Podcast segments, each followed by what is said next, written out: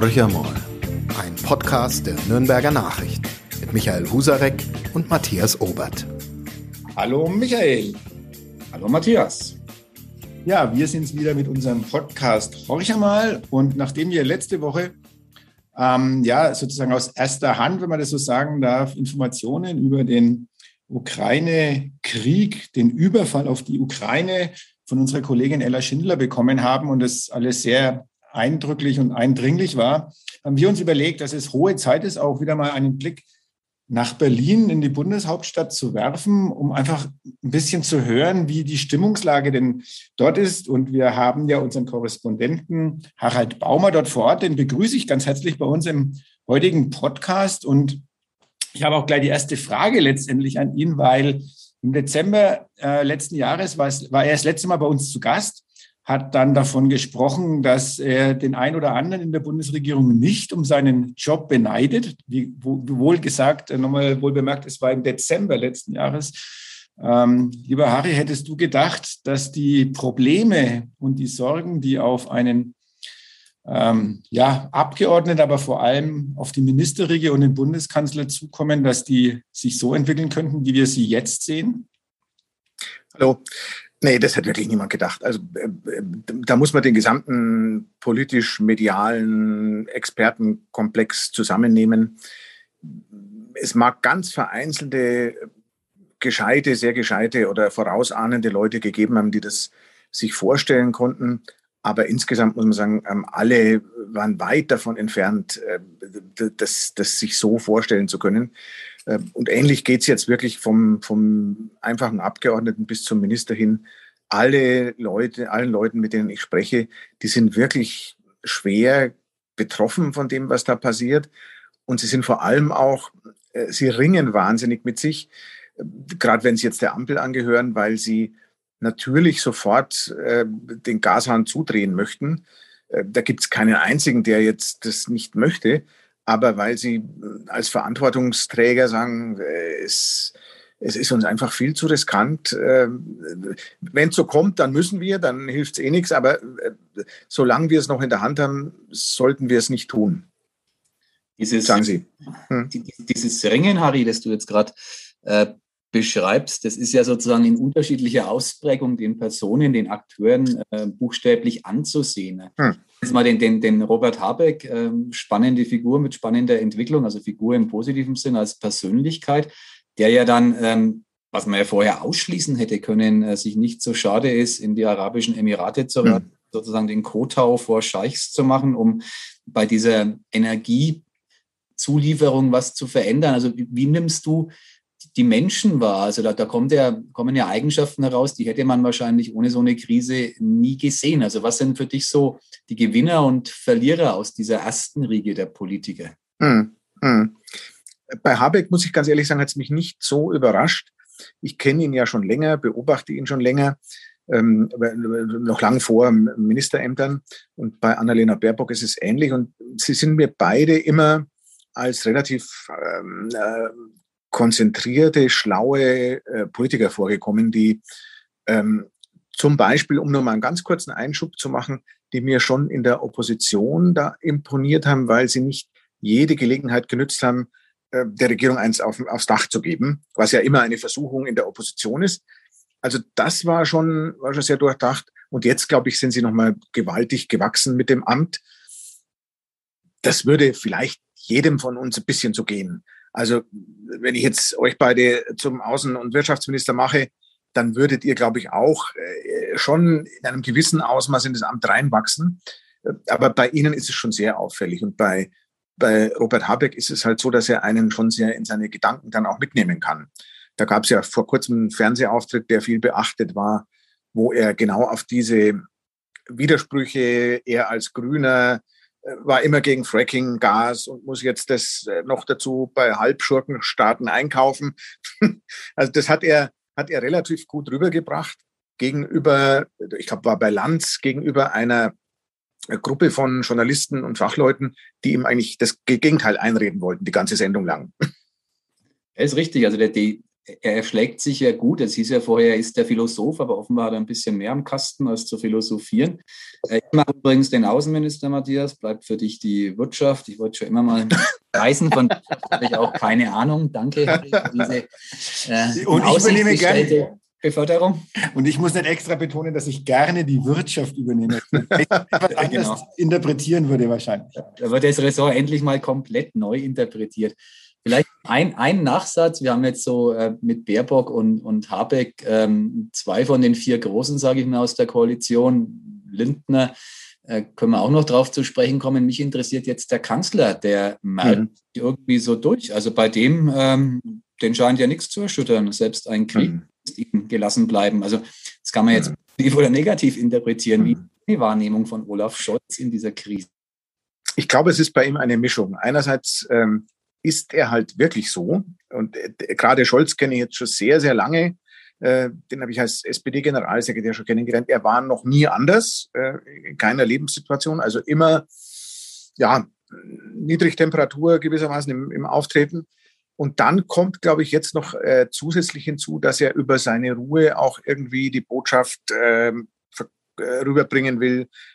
Keine Angst, wir haben das im Griff und wir tun, was wir können. Ob das dann immer so verstanden wird von den Leuten oder wie du jetzt sagst, als ähm, der ist, hat wenig Empathie äh, für das, was da passiert. Ähm, gut, das muss letztlich die Masse der Leute entscheiden, wie sie das wahrnimmt. Aber ich glaube, es ist bei ihm fast wie bei Merkel. Man wird ihn niemals dazu bringen können, dass er Reden hält, die oder Ansprachen an die Bevölkerung hält, die uns wirklich mitreißen. Da haben wir jetzt das Pech, dass das oder wie auch immer, also dass uns zwei Kanzler nacheinander ähm, da den Gefallen nicht tun, dass sie irgendwas erklären können gut. Es ist ja so, er, er, lässt letztendlich ja den anderen Protagonisten, also du hast jetzt gerade schon genannt, Annalena Baerbock, äh, Habeck, aber auch Lindner, überlässt er ja eigentlich die Bühne. Ähm, ja. Die Frage ist trotzdem, ist, ist das klug? Ähm, auch unter dem Aspekt, ich frage dich ganz direkt, hast du den Eindruck, dass die die Lage im Griff haben? Oder ist es so, dass sie, dass sie eher wirklich eher lavieren, ähm, eher versuchen irgendwie sich ein bisschen wegzuducken? Äh, oder ist es schon ein breit aufgestelltes, eine breit aufgestellte Regierung, die sich zeigt und die auch ja, dem Volk vermittellen will, ähm, wir wissen, was wir tun? Der kommunikative Aspekt, der ist teilweise schwach. Ähm, das äh, haben wir ja gerade darüber gesprochen, dass Scholz das nicht sehr gut vermitteln kann. Ähm, ansonsten glaube ich schon, dass nach Möglichkeit der Dinge diese Regierung, ich würde jetzt mal die Verteidigungsministerin ein bisschen in Klammern setzen, die macht keine so besonders glückliche Figur aus ganz verschiedenen Gründen. Äh, aber die anderen genannten Kanzler, Außenministerin, Wirtschaftsminister, ich glaube, die tun mit ihren Häusern wirklich das, was man tun kann. Und wenn du sagst, Lage im Griff, Matthias, ist natürlich, äh, was willst du da schon groß im Griff haben? Ich meine, du hängst ähm, immer noch jetzt an den Energieimporten. Das wird noch eine gewisse Zeit dauern, wenn sie überhaupt kommen, noch so lang. Das, auch das weiß man ja nicht. Und da ist das Einzige, was du im Grunde mit im Griff haben tun kannst, dass du mit aller Macht äh, versuchst, neue Wege zu erschließen, ähm, äh, mit den Unternehmen zu reden, wie können wir euch helfen, wenn es dann eines Tages wirklich so weit ist, dass wir nichts mehr kriegen. Und das, glaube ich, passiert schon. Also das passiert, die Ministerien denken im Moment, glaube ich, nicht über sehr viel anderes nach als darüber. Du hast gerade die Verteidigungsministerin direkt angesprochen. Äh, unser aller Freund und Ministerpräsident Markus Söder hat war bereits den Rücktritt gefordert nach knapp 100 Tagen mhm. Amt. Bisschen früh im Vergleich jetzt zu Andi Scheuer, der hätte dann ja, ähm, vielleicht auch mal zurücktreten sollen, hat er auch getan. Aber jetzt mal unabhängig von, von Söders sehr durchschaubaren Manöver. Ähm, irgendwie ist die Dame ja jetzt schon angezählt. Also es ging los mit dem unglücklich geplanten Urlaub und dann hm. ähm, mit der Aktion der Helme an die Ukraine, die jetzt auch nicht so ganz gut ankam in der Weltgemeinschaft. Hm. Fehler, die wettzumachen sind oder sozusagen schon jetzt eine verkorkste Ministerin in Biografie? Also wie du hast du auch Erfahrungen, wenn ja. du andere anschaust, was ist dein Eindruck? Ich, ich habe genau interessanterweise diese Frage gestern mit einer Abgeordneten diskutiert. Ähm, ähm, und so nach dem Motto, ist die Sortierung, die wir jetzt schon haben, wird das eine Sort nach gut und böse oder gut und böse nicht schlecht, wird das eine Sortierung sein, die uns die ganze Legislaturperiode durch begleitet. Ich könnte es mir vorstellen. Ich könnte es mir vorstellen. Bei, bei der Verteidigungsministerin war es halt von Anfang an ähm, schlecht, weil äh, das geht ja sogar noch vor das voraus, was du erwähnt hast, Michael. Ähm, wenn halt jemand mit großem Trara seinen Rückzug aus der Politik ankündigt, weil auch mal gut sein muss und, und, und. Und dann ist aber kaum, hat seine Partei ähm, eine Mehrheit oder kommt, äh, ist die Kanzlerpartei, äh, geht es dann doch wieder. Das ist einfach, das ist kein guter Start. Äh, hätte man vielleicht hinkriegen können mit gutem restlichen Verhalten. Das war aber auch nicht so gut. Also ich glaube, sie wird sich schwer tun, äh, jetzt von, von der Wahrnehmung, die sie, die sie ja durchaus auch in der eigenen Ampelregierung hat, die sind ja auch nicht so sonderlich zufrieden. Von dem wieder wegzukommen, wird echt schwer. Man denke nur an Heiko Maas, der, der ist immer tiefer reingerutscht äh, in, in die Probleme. Der, die Leute haben ihn nicht akzeptiert, wollten ihn nicht. Von Heuer müssen wir gar nicht reden. Das ist ja nochmal eine andere Baustelle. Ich habe ja immer gesagt, leider kam es nicht dazu, meine Wunschkandidatin für dieses Ressort wäre tatsächlich die jetzige Vorsitzende des Verteidigungsausschusses hm. geworden, die Dame, der Namen du kennst, Frau hm. Stock. So, Marie-Agnes Strack-Zimmermann. Strack-Zimmermann, genau. Die, die hätte jeden General sozusagen in Stellung gebracht, weil die, ja. da, da muss man ja, gibt dieses Parteienprinzip bei den Ressorts. Manchmal würde ich mir wünschen, dass man sozusagen auch das fachliche Eignungsprinzip hätte anwenden hm. müssen, weil es eine Frau, hm. die glaube ich, tatsächlich sehr geeignet wäre. Und ich werfe es der jetzigen Ministerin gar nicht mal so sehr vor. Sie hätte vielleicht nicht zugreifen sollen, aber hm. So ganz ohne jeglichen Bezug zu der Thematik finde ich hm. schwierig. Wenn wir auf den Herrn Lindner, ähm, da sind wir bei der FDP nochmal eingehen, ähm, der arme Kerl wollte uns hm. das richtige Lot rücken mit der Finanzpolitik. Jetzt weiß er gar nicht, woher er die Kohle nehmen soll, die er einfach hm. muss. Also was, ja. was kann man da erwarten? Tja, Bisher stelle ich mit großem Interesse fest, wird ihm das noch nicht so übel genommen oder wird das auch vergleichsweise wenig thematisiert. Alle denken an die Ukraine und verstehen, dass man da Ausgaben umschichten muss und, und, und. Ich bin gespannt, äh, ob, ob der Tag kommt, wo ihm das gewaltig auf die Füße fällt weil natürlich das mit sich, mit, mit ähm, Kriterien des soliden Haushalts, wie sie die FDP immer vertreten hat, überhaupt nicht verträgt. Wie gesagt, man kann das immer begründen als, als Ausnahme, aber das wird, wird, also könnte sein, dass er da, dass er da noch große Probleme bekommt. Momentan ist es ja eher so anders, dass die FDP zwei Drittel oder vielleicht auch mehr sind nicht zufrieden und sagen, also die haben uns jetzt mit Corona alles, äh, alles vergeigt. Äh, aber das, die zwei Drittel braucht die FDP ja eigentlich auch gar nicht. Also für sie kommt es ja darauf an, dass der Rest dass es eine nennenswert große Gruppe gibt, die sagt, na ja, eigentlich machen sie es doch richtig. Und es musste doch jetzt endlich mal sein. Damit können die zufrieden sein. Sorry, Matthias, bitte. Ja, ja, das ist ja das nächste Thema eigentlich gleich. Wir können aber gerne noch äh, weiter über die Finanzen und Lindner sprechen, aber du hast jetzt selber gerade ähm, das Thema Impfpflicht, ähm, Lockerungen und so weiter und so fort, wo zwei Parteien getrieben werden von dem kleinsten Partner.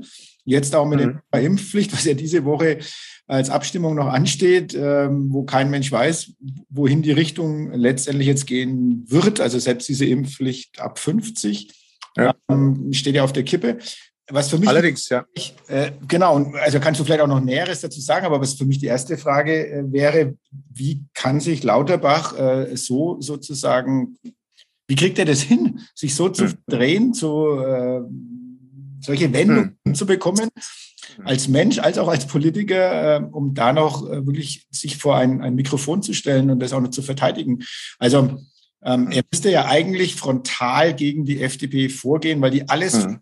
was er komplett ablehnt. Äh, ja. Vielleicht auch für den Außenstehenden oder für einen Normalbürger kaum noch nachzuvollziehen, was da gerade für ein Theater aufgezogen wird. Wie siehst, wie siehst du das und wie ja. geht da wirklich miteinander untereinander um? Die müssen ja auch ringen um diese Entscheidung und äh, stoßen auf eine FDP, die mehr als hartnäckig ist. Gut, Lauterbach hat ja nur die Wahl letztlich. Ähm, das ist das Problem, wenn du ein Ministeramt hast. Entweder ähm, er ordnet sich den Koalitionsbeschlüssen unter und die heißen halt nun mal, ähm, in Sachen Corona orientiert sich die Koalition doch an vielen Forderungen der FDP. Das kann man jetzt immer kritisieren, wie das zustande kommt und was der Preis dafür war, äh, dass die FDP da äh, in ihren Punkten Recht behalten darf. Aber er kann fast nichts dagegen machen. Das Einzige, was er machen könnte, wäre zu sagen, dann steigt und fragt, ich, ich trete zurück, ähm, weil ich kann das nicht mehr mitvertreten. Und so, deswegen seine Wackelei und sein Hin und Her. Er kann es nicht lassen, seine echte eigentliche Position immer wieder zu verkünden, muss aber dann was ganz anderes exekutieren oder mit was ganz anderem leben. Und das hat schon was, hat Züge von Schizophrenie, wenn du, wenn du so arbeiten musst. Das ist für ihn, glaube ich, schon hochproblematisch. Äh, es hat, wenn ich es richtig sehe, noch nicht nachhaltig seiner äh, Beliebtheit geschadet. Also er ist zwar schon zurückgegangen, ist aber jetzt nicht völlig bei den unbeliebten Ministern. Gibt schon noch viele, die das äh, die ihn schätzen. Aber auch das ist völlig, das ist unlösbar. Und, und was du jetzt angesprochen hast mit, mit äh, Debatte am Donnerstag, das ist natürlich, also das ist äh, ein Komplett-Fiasko. Ich habe selten größere, ein größeres Desaster erlebt in, im, im Zuge einer Gesetzgebung als mit, mit äh, der Impf Impfpflicht. Wenn ich nur erinnern darf, da war er noch nicht mal gewählt, hat uns der Olaf Scholz versprochen, bis Ende Februar ähm, kommt die allgemeine Impfpflicht. Und jetzt haben wir eine derart verfahrene Situation, dass am Ende wahrscheinlich gar nichts kommt. Weil du zu Recht erwähnst, dass diese Impfpflicht ab 50, die ja ein bisschen sowas wie ein Kompromiss wäre, dass die auch auf wackeligen Füßen steht. Unter anderem mit der Begründung, dass jetzt einige Abgeordnete sagen, wieso eigentlich 50? Ist das ein Wert? Wo habt ihr den her? habt ihr den aus dem Hut gezaubert? Gibt es da Studien, dass also Leute mit 49 noch nicht und mit 50 schon äh, sehr stark gefährdet werden? Also meine Signale aus, aus den Ampel, einfachen Ampelabgeordneten sind so, dass die doch erheblich mit sich ringen, ob sie so einer Sache überhaupt zustimmen können. Wir drei hier im Chat werden so knapp betroffen von der Impfpflicht. Das sei unseren Zuhörerinnen ähm, mitgeteilt. Vielen Dank. Das ist sehr freundlich, Michael. Aber wenn man diese Debatte um die Impfpflicht ähm, sich ansieht, könnte man doch auch sagen, die Politik hat schlicht das Momentum verpasst. Also zu der, zu der Zeit, als es sozusagen als Thema virulent war, hätte es wahrscheinlich eine sehr breite Mehrheit gegeben, auch eine ja. Zustimmung in der Bevölkerung. Jetzt ist es ja gefühlt so, ob das wirklich so ist, da hat uns Corona schon häufiger überrascht, aber gefühlt ist es so, dass es sozusagen etwas äh, weniger relevant wird für unser Leben, ja. das Virus. Und, und dann ist es ja auch ein blöder Zeitpunkt. Also war da ja. die Politik vielleicht zu langsam? Absolut, ja, ja, ja, ja. Die Zu ich habe es heute nochmal nachgeschaut für einen Artikel. Die Zustimmungswerte sind binnen weniger Monate oder eines Monats, glaube ich, war das sogar von 69 auf 53 runter. Ähm, und das hat genau damit zu tun, dass zu dem Zeitpunkt, als die Bevölkerung das mitgemacht hätte, zu einem ganz großen Prozentsatz, äh, man es nicht auf die Reihe gebracht hat. Äh, daran ist wiederum schuld das ganze Prozedere. Wenn du natürlich diese Abstimmung derart freigibst und wartest, bis sich da schön langsam mal irgendwelche Gruppen sortieren, die für sich werben müssen. Und alle sagen dann immer, ja, ich, meine Äußerung ist ja nur als Herr Lauterbach und nicht als Minister und, und der Scholz ähnlich. Äh, das, das verzögert den Prozess ungemein. Und jetzt müssen sie es ausbaden. Das ist, äh, und da kann man jetzt, finde ich sogar, ist es völlig egal, ob du Befürworter oder Gegner einer Impfpflicht bist. Die Sache ist in den Graben äh, gefahren für, für beide. Das ist einfach ein politisch missglücktes Projekt, muss man leider feststellen. Der Einzige, der triumphiert, ist Friedrich Matz, der sich nicht auf die Stimmenersatzbank hat schieben lassen, sondern Selbstbewusstsein demonstriert, was ihm in Klammern aus meiner Sicht auch nicht wirklich weiterhilft. Also der ist auch so ein bisschen angezählt, angezählt siehe Saarlandwahl und mit Blick auf hm. Schleswig-Holstein ähm, hm. klammert man sich noch an Umfragewerten fest, was die dortige hm. Koalition anbelangt, aber eine Wette wird auch keiner mehr abschließen. Also was ich damit sagen will, diese hm. Koalition, so fragil sie ist, wir haben darüber gesprochen, ähm, scheint ja was diesen Schwung, diesen Drive, was Neues beginnt äh, bei den Wählerinnen in unterschiedlicher Ausprägung, wie uns das Saarland gelehrt hat, äh, hm. nicht an Charme verloren zu haben. Also was ist so deine Prognose? Hm. Ja, zwei durchaus gewichtige mit NRW, die noch gewichtigere Landtagswahl jetzt ähm, vor uns. Wo, wo, glaubst du, fährt der politische Zug im Lande hin? Hm. Also das sehe ich auch so. Ähm, die Deutschen oder vielleicht auch alle anderen Völker, kann ich es weniger beurteilen, haben keine so große Neigung, wenn es nicht unbedingt sein muss, einen Kanzler oder eine Regierung nach der ersten Legislaturperiode schon abzuservieren. Das machen sie wirklich nur dann, wenn die ganz großen Mist gebaut hätten. Äh, ansonsten bleibt das für acht Jahre so, ist meine Einschätzung. Ähm, äh, jetzt, jetzt war, was war nochmal die weitere Frage? Äh, die, die, Folgen für, die, fürs Land, für die Landtagswahlen. Ach so, ja, ja, ja. Ist dann, dass wir da auch einen Stimmungswechsel ja, ja. hinkriegen oder ist das naja, vielleicht gut, das Saarland einfach eine Ausnahme? Äh, also Saarland war so in der Deutlichkeit, in der das ausgefallen ist, mit Sicherheit, ein, Sicherheit eine Ausnahme. Ich glaube jetzt nicht, dass die SPD äh, die absolute Mehrheit in, in NRW kriegen kann, also dass er auch nur in der Nähe davon ist. Aber es ist natürlich schon so, dass der, der Ministerpräsidentenwechsel ist immer ein gewisses Problem, den ja NRW jetzt hatte. Ähm, äh, der Bundestrend ist jetzt, Merz sagt zwar immer, wir sind besser als die, die SPD, aber so, so, so, großartig ist er auch nicht, dass er jetzt die, die NRW-CDU unterstützen würde. Also ich sehe es schon problematisch. Äh, wir haben ja äh, ähm, ähm, Schleswig-Holstein dann noch, da schaut es auch nicht, nicht so wahnsinnig gut aus, wenn ich die jüngsten Zahlen mir mal anschaue. Ähm, also das wird, wird hart für die CDU und dann, äh, wenn er beide Wahlen verlieren sollte, sie haben halt das Pech, dass sie in beiden Ländern den Ministerpräsidenten stellen und den verlieren können. Wenn er in beiden Ländern verliert, dann wird schon, wird schon schwierig für ihn, weil dann sammelt er natürlich Niederlage um Niederlage, auch wenn er gar nicht unbedingt persönlich jetzt so wahnsinnig viel dafür kann, aber das wissen wir ja nun, dass das in der Politik dir halt einfach angelastet wird. Also mir wäre nicht sehr wohl, wenn ich mhm. der Friedrich Merz wäre, aber der ist ja Kämpfer und unerschütterlich. Der wird das schon irgendwie für sich hinkriegen. Ja, wer so oft kandidiert für den Vorsitz der CDU, der muss Qualitäten haben.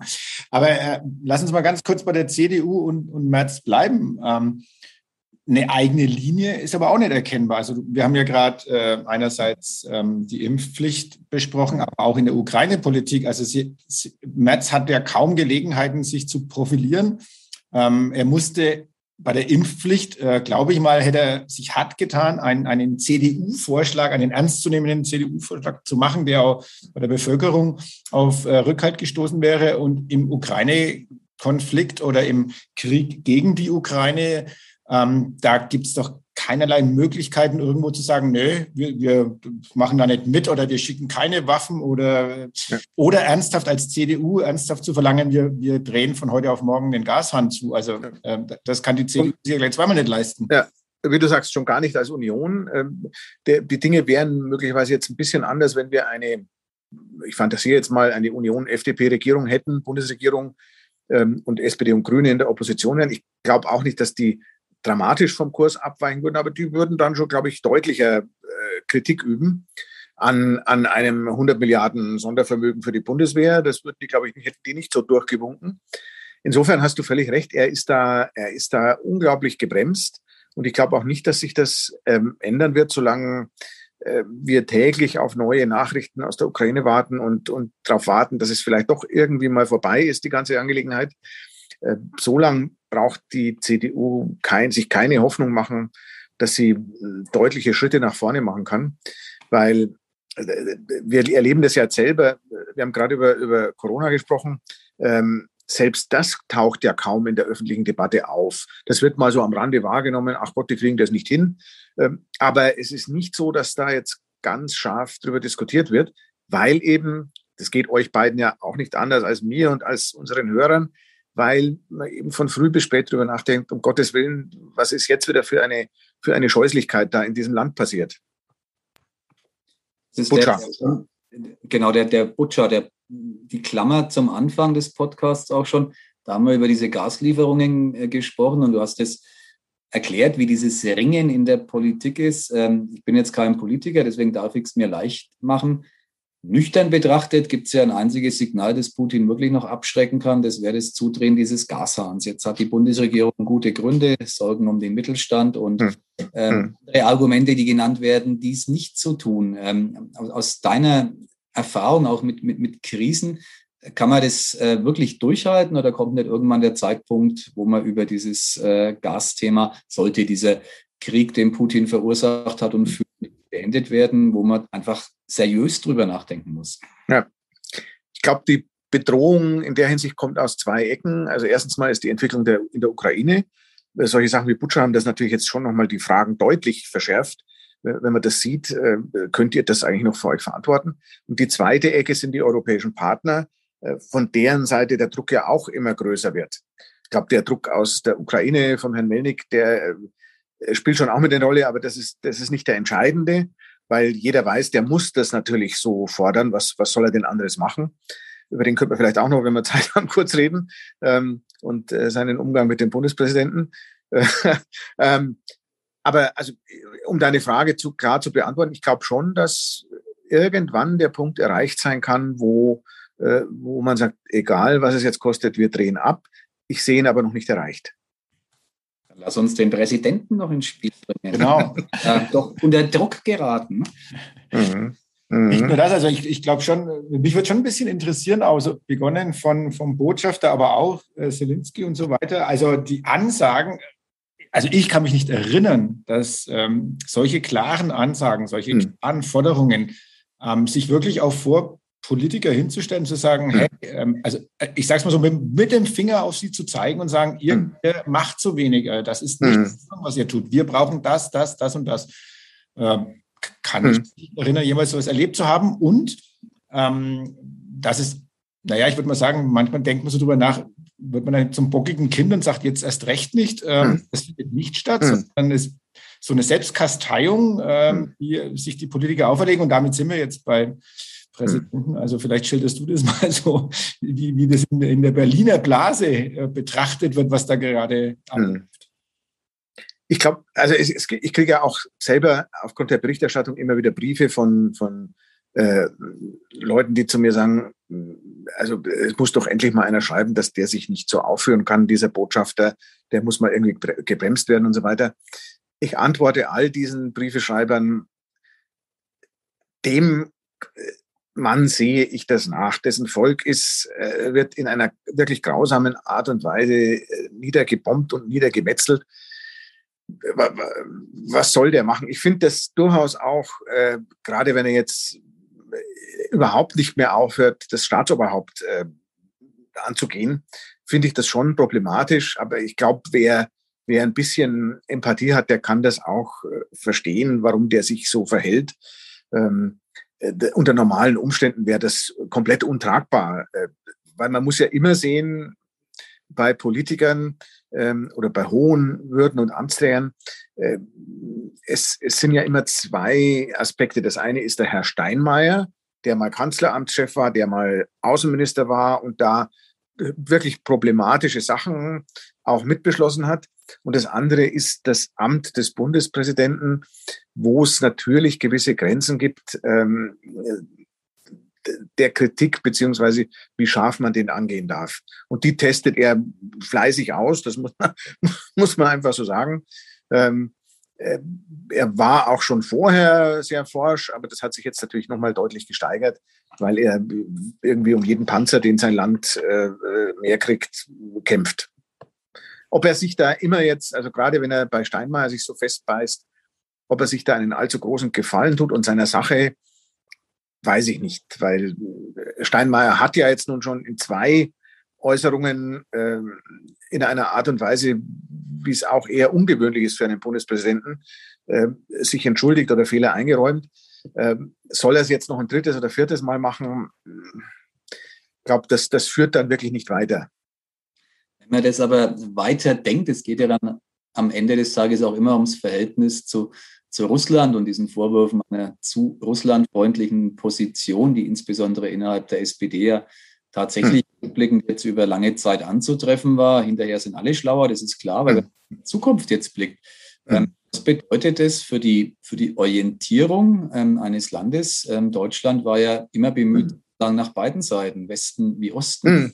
zu blicken. Und auch der, der, der geostrategischen Lage war das ja nie so ganz verkehrt. Hm.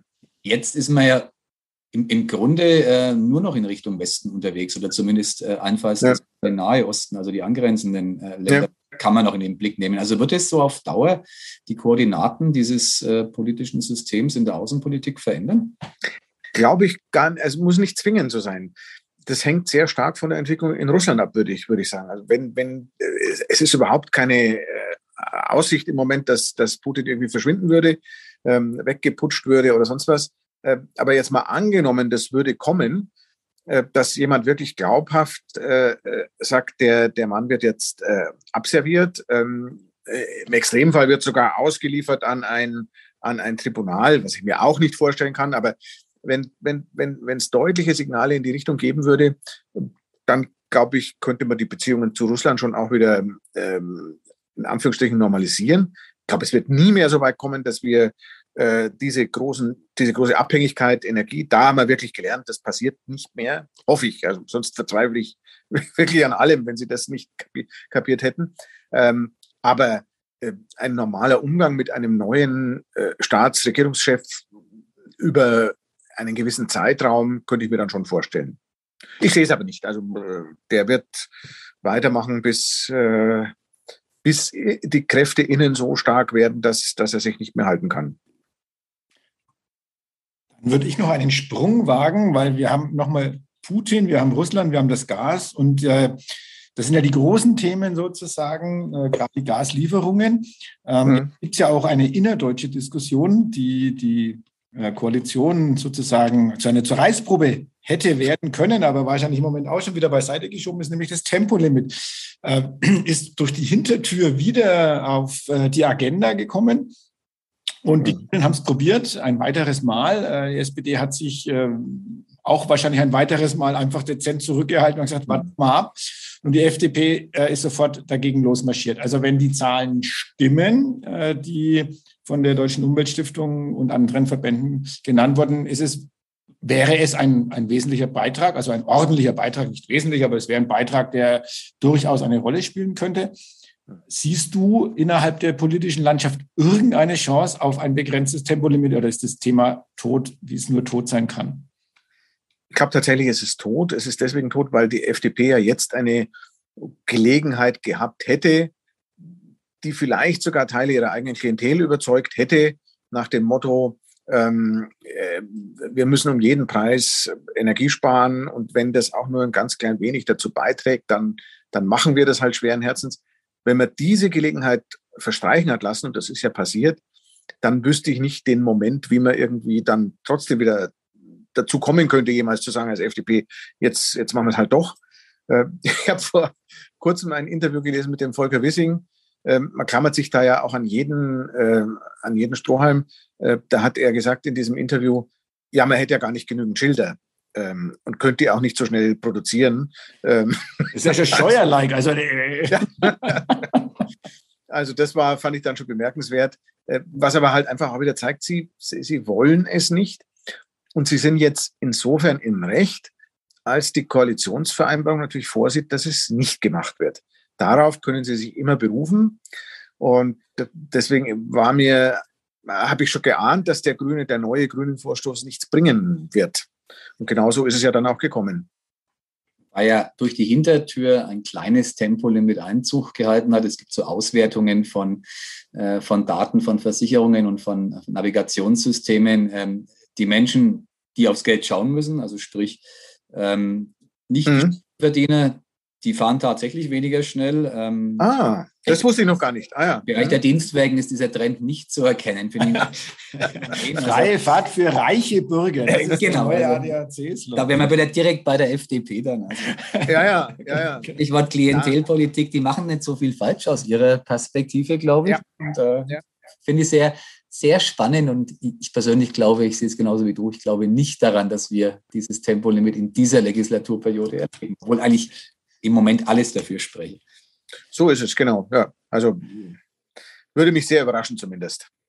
Dann bleibt fast so sehr wie ein Club, äh, eine Clubmeisterschaft. genau. Da das muss, ist ich ja, muss ich ausdrücklich nochmal Wert drauf legen. Ihr hattet mich beim letzten Mal gefragt, wo ich den FCN am Ende sehe. Da habe ich, glaube ich, Platz drei geäußert. Das war jetzt nach, ich habe extra nachgeschaut auf der Tabelle, war jetzt etwas stark optimistisch, aber fünf ist er, glaube ich, im Moment, oder? Ja, ja, und in der Reichweite Die drei ist zum Greifen nah. So, ja, ja. Das ist so schön, dass, dass äh, wenn man öfters äh, jemanden zu Gast hat, äh, dass der Gesprächspartner dann selbst den Bogen schlägt äh, zu der letzten Frage, nämlich wo der Club am Ende der Saison steht. Also vielen Dank, Harry. Du hast deine serischen Fähigkeiten, ja, ein bisschen da müssen wir noch dran schrauben. Und äh, es freut uns natürlich beide, dass du trotz der Niederlage am Sonntag, die äh, alles andere als unverdient war, immer noch äh, die, vielleicht die drei aufrechterhältst und jetzt auch den Blick auf die Tabelle richtest. Und äh, ja. wir werden es weiter beobachten. Und falls du recht behältst, äh, bleibst dabei. Auch du bist dann im Stadion herzlich willkommen. Und ich glaube, ah. bei Bier würden wir dir dann gerne ähm, ausschenken lassen. Oder mich dabei. Ab, absolut, ja. Freut mir für Harry Baumer, so viel er trinken kann, wenn der Aufstieg gelingt. Und wir kommen nächstes Jahr zweimal nach Berlin den Auswärtsspielen hat der BSC. Eben. Ja, wackelig, ob die in der ersten Liga bleiben und Union Berlin. Ja. Das ist, aber das ist natürlich der nächste Punkt. Ne? Jetzt, wenn es ganz dumm läuft, äh, spielt der Club gegen äh, Berlin, zumindest gegen eine Mannschaft, nämlich die Hertha und das in der zweiten Bundesliga. Aber nichtsdestotrotz, da müssen wir uns äh, auch überlegen, ob wir vielleicht die Fahrt nach Berlin organisieren. Äh, ein ICE voll mit Fans der Nürnberger Nachrichten und des Club auf dem Weg nach Berlin. Schauen wir Vorher gibt es einen Podcast mit Harry Baumer, dem Wahlberliner. Für wen schlägt sein Herz in diesen Spiel Keine Frage. Keine Frage. Es bleibt aber bis dahin noch ein Geheimnis. genau. genau. Okay, Harry, vielen, vielen Dank für diese Einblicke auch wieder in die Berliner politische Welt und ähm, die Lage dort. Ähm, hat Spaß gemacht, einerseits trotz der ernsten Themen. Andererseits glaube ich, dass es auch für unsere Zuhörer wirklich spannend ist, ähm, so ein bisschen Einblick zu bekommen, was, ähm, ja, ich will nicht sagen, hinter den Kulissen läuft, aber wie diese Politiker auch ticken und wie schwierig das im Moment auch ist, äh, mit der Lage umzugehen. Vielen Dank dafür. Und Gerne. Zuhören eine schöne Woche. Euch auch, ja. Tschüss. Mehr bei uns im Netz auf nordbayern.de.